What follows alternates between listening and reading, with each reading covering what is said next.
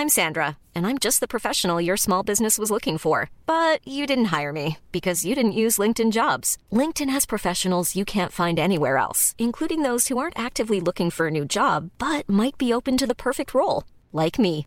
In a given month, over 70% of LinkedIn users don't visit other leading job sites. So if you're not looking on LinkedIn, you'll miss out on great candidates like Sandra. Start hiring professionals like a professional. Post your free job on linkedin.com/people today. Coucou, c'est Queen Camille. Hello, c'est le docteur Berlinlot. Bienvenue dans Coucou le cul, le podcast sexo de Mademoiselle. Ici, on discute ensemble de toutes les questions qui vous turlupinent. C'est vous, auditrices et auditeurs, qui faites ce podcast. Alors envoyez-nous vos questions par mail avec pour objet Coucou le cul à queencamille@mademoiselle.com.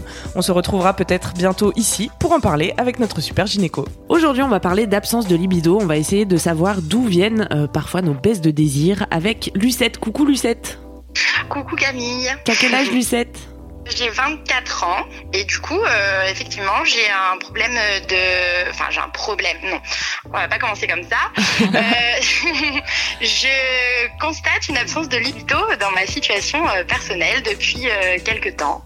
Et, euh, et ma question, c'est de savoir euh, d'où ça vient, quel est le facteur qui est responsable de ça, en fait. Voilà, c'est ça mon interrogation. T'es en couple depuis 4 ans, tu m'écrivais? Oui, c'est ça. et, euh, et cette baisse de libido, elle s'est manifestée euh, là récemment?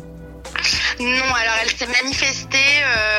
En fait, moi, mon histoire, c'est que avant cette relation qui donc dure depuis 4 ans, j'ai euh, été dans une relation euh, violente avec euh, une personne, voilà, qui s'est très mal passée, avec euh, des violences euh, sexuelles.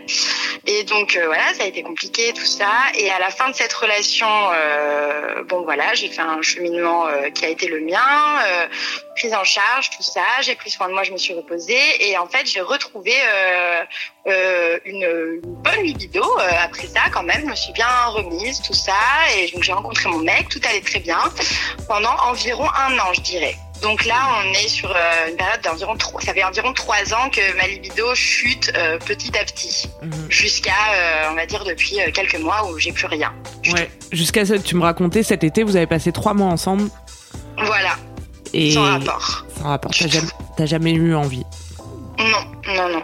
Alors effectivement, euh, avoir vécu des trucs euh, traumatisants au niveau sexuel, euh, Ouais. ça, ça peut créer des, des petites perturbations, quoi. Ouais, Ah après, oui, ce que, après, ce que tu dis, c'est que ça allait bien avec ton, ton conjoint actuel euh, jusqu'à. Enfin, ça, ça s'est dégradé progressivement, mais le reste de votre relation, ça se passe bien? Oui, le reste de notre relation se passe très bien. Et euh, c'est une personne euh, qui euh, est pas du tout dans le forçage, par exemple. Euh, c'est quelqu'un avec qui je peux parler de ça, c'est possible, on en parle. Et c'est quelqu'un avec qui j'ai pu formuler justement euh, ça, c'était compliqué pour moi. Et le deal euh, qu'on a fait en fait, c'est que euh, euh, si rapport il devait y avoir, ce serait sur ma proposition à moi et pas sur la sienne. Et que donc voilà. Et du coup, tu constates que toi, bah, t'as jamais envie de proposer. Voilà, ouais, complètement. Ce qui serait pas grave en soi si toi, ça te posait pas problème. En fait. Voilà, c'est ça. Bah, moi, ça me pose un problème dans la mesure où, du coup, euh, en fait, ça me rend triste par rapport à ma relation parce que, euh, comment dire, j'ai l'impression de passer à côté de quelque chose qui m'a plu quand même pendant un moment, euh, de partager euh, du sexe euh, avec euh, mon copain, c'était chouette et ça, ça me manque en fait, voilà. Donc ça, ça me convient pas. Et euh, mais au-delà de ça, par rapport à moi, moi-même, euh, ma vie à moi toute seule, même toute seule, j'ai pas de libido, c'est-à-dire que j'ai jamais ni envie de me masturber, ni envie de, de contenu érotique ou érotisant. Enfin voilà, c'est vraiment quelque chose qui est qui est euh, gelé quoi chez moi, on va dire. Ouais, que t'as sorti de ta vie un peu, mais dans tous les. C'est-à-dire que c'est pas juste que t'as pas de libido pour ton copain euh, Oui. actuel, c'est que t'as pas de libido tout court. Oui, voilà, c'est ça. Mm. C'est ça. Alors, enfin bon, je pense qu'il y a plein de choses à évoquer là-dedans, mais il y a un, un autre truc dont tu parlais dans ton mail, c'est de la, de la pilule. Ouais, complètement. Mais ça, c'est une grosse angoisse que j'ai. euh, bah, par exemple, dans la, la relation euh, violente dans laquelle j'ai été avant, la pilule, ça a été utilisé euh, contre moi par euh, mon ex pour un contrôle, en fait. Enfin, voilà. c'est un, un- la, la prise de pilule a été beaucoup instrumentalisée avec beaucoup de violence. Et donc, là, récemment, j'ai décidé d'arrêter la pilule parce que je me suis rendu compte qu'il y avait une histoire trop lourde euh, avec ça et que j'avais envie d'arrêter de gober ça. Mais au-delà de ça, euh, c'est vrai que j'ai aussi lu pas mal d'articles euh, qui sous-entendaient que peut-être, voilà, euh, la pilule peut aussi être responsable d'une baisse de libido. C'est vrai ça, Et- docteur Berlingo Alors oui, c'est vrai. Donc là, on va parler pour toi, tous nos- toutes nos auditrices. Euh, la pilule, on sait pas exactement pourquoi, parce que c'est pas une pilule en particulier euh, qui va faire baisser la libido. euh, C'est pas un moment de la vie en particulier, mais euh, globalement, selon les études qui ont été faites, il y a entre une femme sur 10 et, et trois femmes sur, enfin entre 10 et 30 des femmes. non, entre 10 et 50% des femmes qui décrivent une une diminution de leur libido sous pilule, parfois d'emblée, parfois au bout de quelques années. Alors pour ça, je dis, enfin, on peut pas, on peut pas dire que à un moment particulier, ou, mais les, les- le- la libido, ça dépend de plein plein de choses.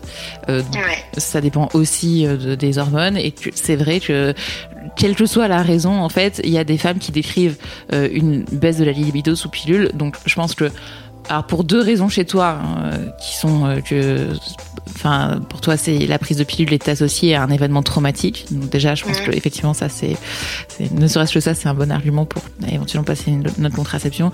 Et parce que effectivement, c'est un truc à, je, je pense que c'est un, un truc à essayer euh, quand euh, quand il y a une, une baisse de libido récente, puisque enfin tu décris des phases en fait euh, qui sont euh, fluctuantes où t'en, avais t'en as eu moins et maintenant t'en as plus du tout donc je pense que en tout cas ça vaut le coup d'essayer euh, Ouais. d'arrêter de passer un autre moyen de contraception euh, Pour voir quoi. pour euh, voilà pour essayer je pense que de toute façon t'as absolument rien à perdre là-dedans Ouais. ouais mais tu disais que ça fait tu l'as arrêté très récemment c'est ça?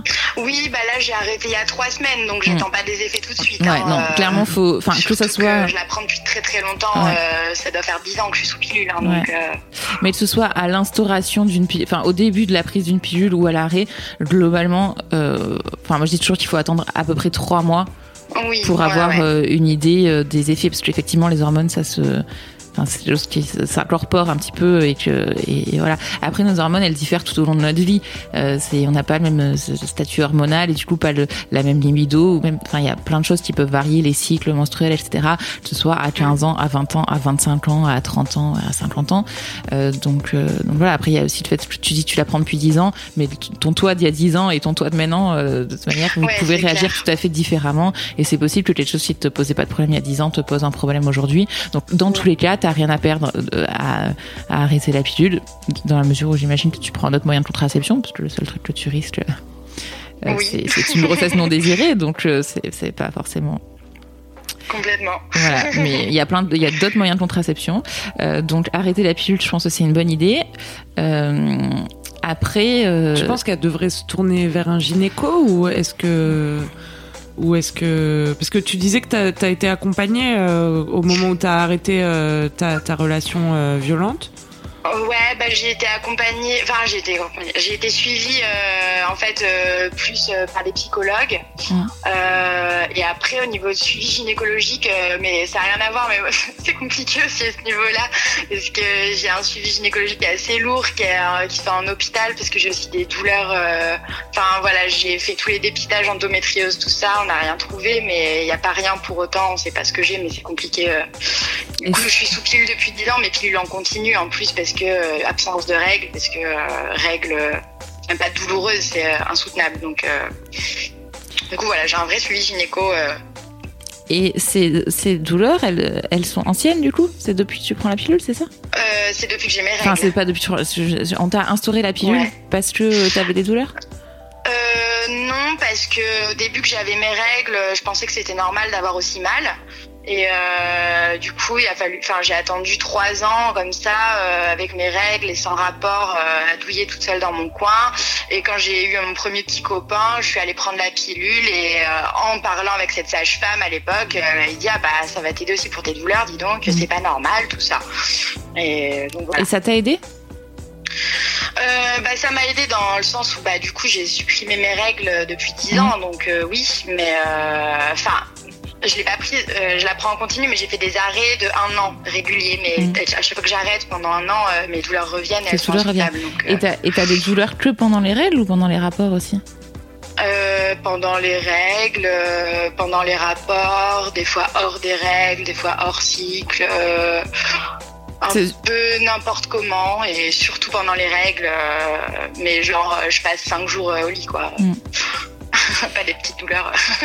Mais du coup, est-ce que gèrent En fait, ma question, c'est est-ce que tu associes ces douleurs aussi à ta, à ta baisse de libido ou est-ce que tu as l'impression que c'est deux choses indépendantes?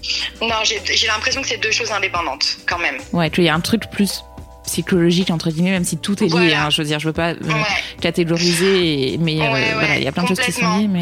Mais euh, c'est ça qui est un peu compliqué en fait avec cette absence de libido. Moi, c'est ce que je trouve hyper flippant, c'est qu'est-ce qui est, on va dire, chimique, hormonal, physique, c'est-à-dire, on pourrait même parler de physiquement, voilà, euh, j'ai pas de libido, j'ai une sécheresse vaginale, euh, j'ai, enfin voilà, je peux pas avoir de rapport non plus, je bande pas, enfin voilà, des, des choses euh, qui vont être physiques et chimiques. Mhm. Mais il y a aussi tout le côté psychologique de j'ai pas envie de rapports sexuels euh, qui engagent mes organes sexuels. Mais ça veut pas dire pour autant que j'ai pas euh, d'envie de, de contact et de relations, euh, euh, comment dire, amoureuses, voire euh, érotiques, mais euh, qui engagent pas euh, ma sexualité dans le sens mes organes sexuels et, et cette façon-là de faire du sexe, quoi. Donc, qu'est-ce qui tient à quoi Enfin, c'est ça qui est, qui est très compliqué.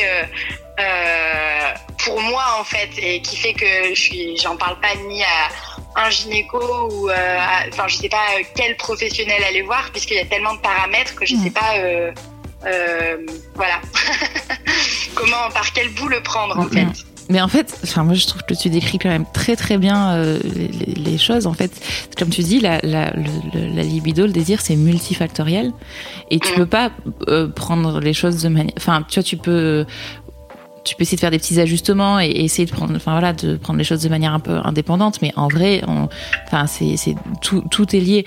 Et euh, donc vers qui te diriger? Enfin je pense que enfin juste je pense que ça va être important quand même de, de refaire le point euh, du point de vue gynécologique. Parce que là du coup si tu arrêtes la pilule et que tu as à nouveau des douleurs très importantes ouais. euh, ça va peut-être aussi impacter sur euh, sur ta libido ouais pas ouais, pas forcément- en plus même pas forcément sur le, comme tu dis le désir et le fait d'aller vers le rapport mais c'est que si tu as un, à chaque fois que tu as un rapport euh, tu as des douleurs ça va être bloquant. Enfin tu vois après ça va être Ah, un bah, cercle vicieux. Donc euh, mais après dans ce que tu décris il y a quand même ce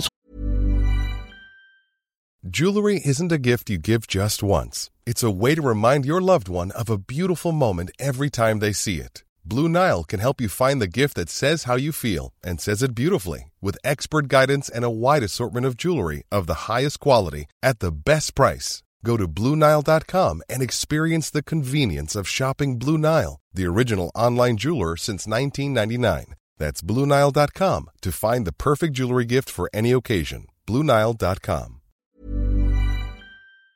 truc où on a l'impression que, que ce qui te bloque pour l'instant, c'est plutôt le côté psychologique. Enfin, tu vois, quand tu dis que tu veux, en gros, j'ai l'impression que ce que tu dis, c'est que tu veux bien de l'affection et une relation, euh, euh, enfin, une relation amoureuse faite d'affection et de contact tant qu'il n'est pas sexuel.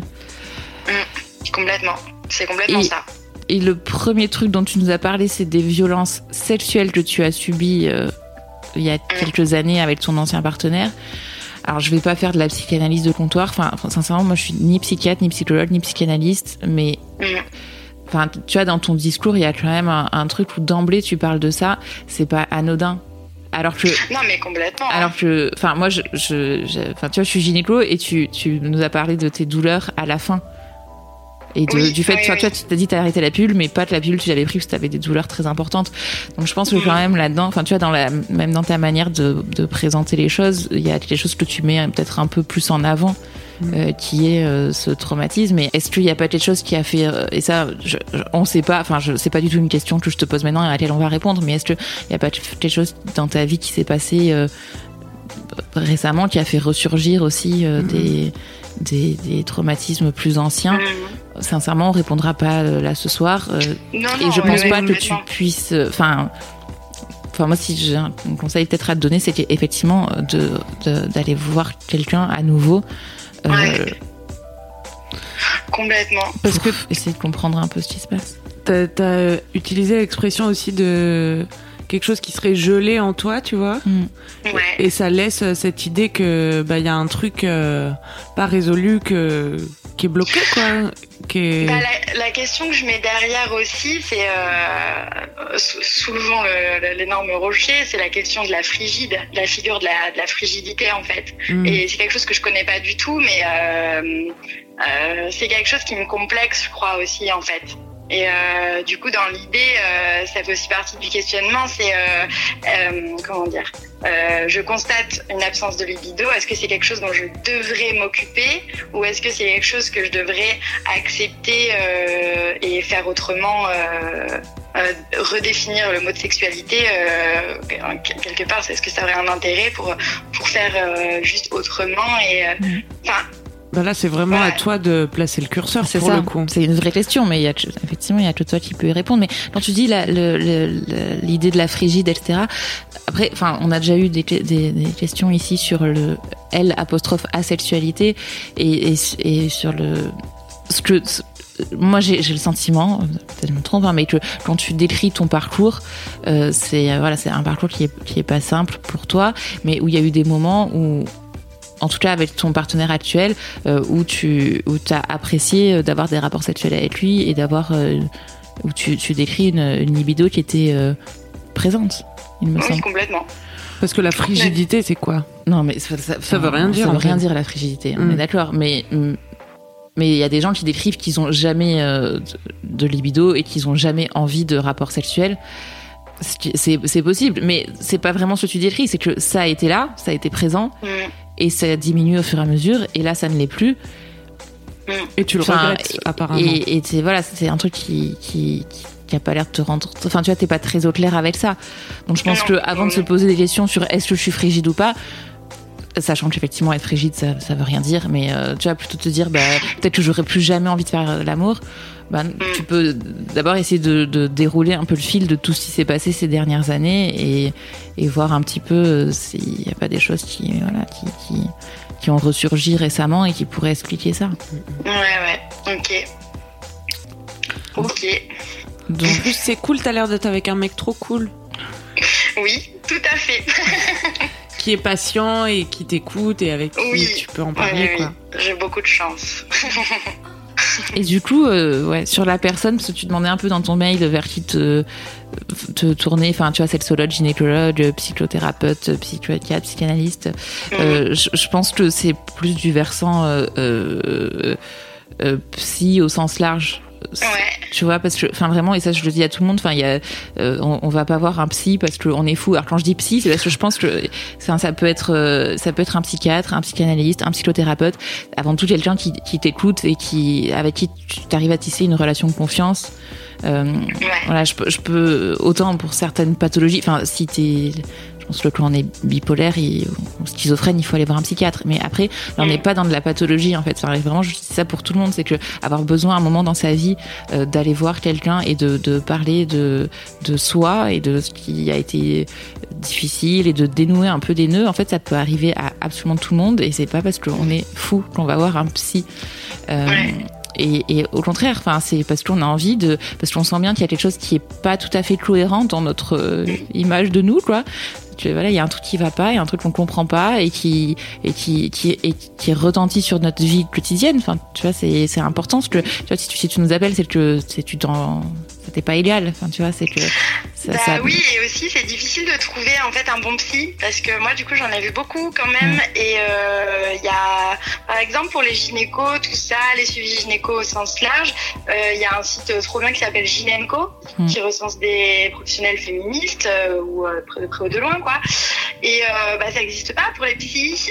Et souvent, j'arrive, euh, souvent je change parce que ça s'est mal passé. J'arrive chez un nouveau psy, je raconte mon histoire et souvent, sans backup, euh, minimalement euh, féministe, euh, je me retrouve, enfin ça m'est arrivé vraiment euh, quatre ou cinq fois d'être complètement, de m'être sentie complètement stigmatisée dans une espèce de rôle de victime et où je sentais que juste, à la limite, je connaissais mieux que le professionnel qui était en face de moi ce que ce que je pouvais traverser et ce que je pouvais mettre en place pour y faire face. Donc après, là aussi qui est, qui, est, qui, est, compliqué, je trouve, avec ces, précisément ces histoires de de violences sexistes ou sexuelles euh, dans le couple ou ailleurs, euh, c'est pas mm. évident, évident, je trouve.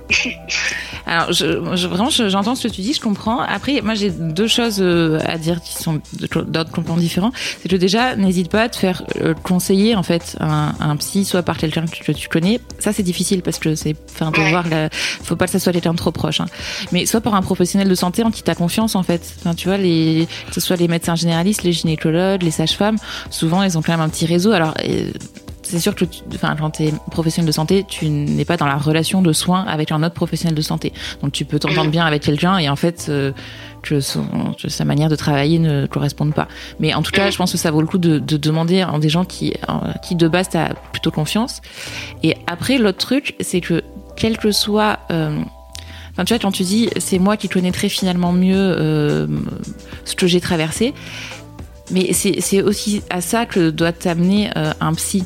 C'est-à-dire que effectivement, il y a toutes les. En fait, un, psy, n'est pas là pour te dire de, prendre un chemin, tu vois, d'être comme ci ou comme ça, de faire ça pour que ça aille mieux. Enfin, c'est pas des recettes magiques, c'est vraiment l'idée que, que les ressources, elles sont euh, en toi et d'arriver à te les. que toi-même, tu, tu les ressortes. Alors, encore une fois, je, je, enfin, je suis pas du tout psy, hein, donc je voudrais pas.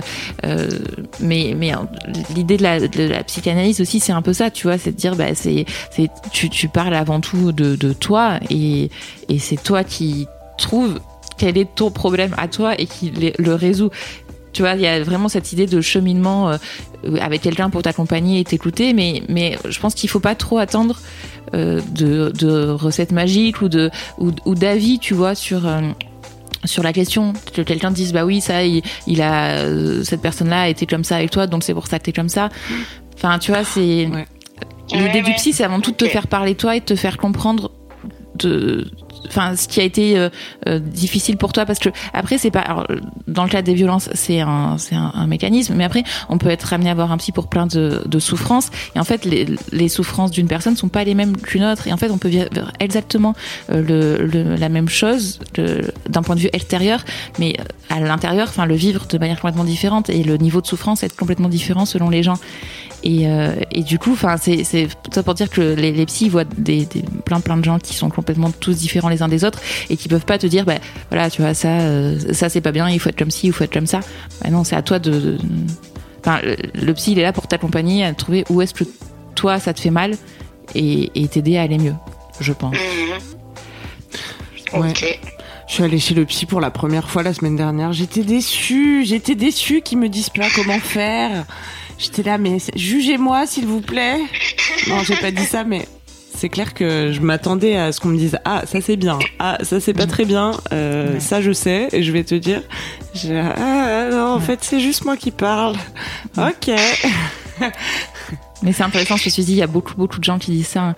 et cette idée de enfin un psy c'est pas un coach de vie hein. c'est pas je pense qu'il faut pas y aller dans cette démarche là sinon on est effectivement déçu Moi je pense que je suis en attente de solutions concrètes. C'est pour ça aussi mm. que, euh, voilà, de propositions de solutions concrètes. Mais dans ce cas-là, si tu.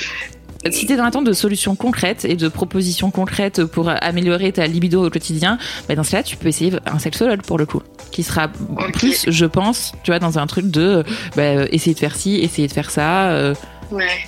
Tu vois, tu peux essayer ça aussi. Après, tu peux. En fait, je pense, enfin, faut trouver le truc qui nous convient. Après, il y a l'hypnose aussi, les hypnothérapeutes qui peuvent faire pas mal de trucs aussi autour de ça de te faire travailler. En fait, il y a des hypnothérapeutes qui travaillent un peu dans l'autre sens en le voit en te disant, bah, euh, t'as eu des traumatismes, certes, on va pas euh, refaire tout le cours et euh, te refaire vivre tout ça. C'est dire, bah voilà, il y a des choses qui créent une souffrance et ce qu'on essaye de travailler, c'est de plus, euh, enfin, ta souffrance, elle ne s'exprime plus en fait. Voilà, c'est te dire, bah voilà, genre, il y a un, un nouvel événement de vie qui te refait vivre la souffrance. Ben non, que ce nouvel événement de vie, il te fasse juste vivre différemment. Voilà, il y a des gens qui travaillent comme ça aussi. Ce que je veux dire, c'est qu'il y a, il y, a, il y a pas une seule solution. Enfin, tu vois, il faut peut-être essayer autre chose. Si effectivement un travail avec un psy, ça te, t'en as essayé plusieurs et ça te correspond pas, faut peut-être essayer autre chose. Et dans ce cas-là, euh, ouais, moi, je, sexologue, hypnothérapeute. D'accord, ok. On te fait des gros bisous, Lucette.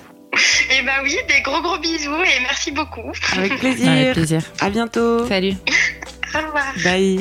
C'est la fin de Coucou le cul, merci de nous avoir écoutés. Si vous avez aimé, parlez-en autour de vous, partagez avec vos amis, ça lancera peut-être des discussions intéressantes. Pour participer, envoyez votre question à queencamille@mademoiselle.com. Suivez-moi sur ma chaîne YouTube Queen Camille ou sur mon Instagram Queen Camille avec un K. Vous pouvez suivre le docteur Berlingo sur Twitter Laura Berlingo. Si vous avez aimé ce podcast, mettez 5 étoiles sur iTunes et suivez-nous sur votre appli de podcast préféré. On se retrouve vendredi prochain D'ici là, aimez-vous les uns les autres. et surtout, aimez-vous vous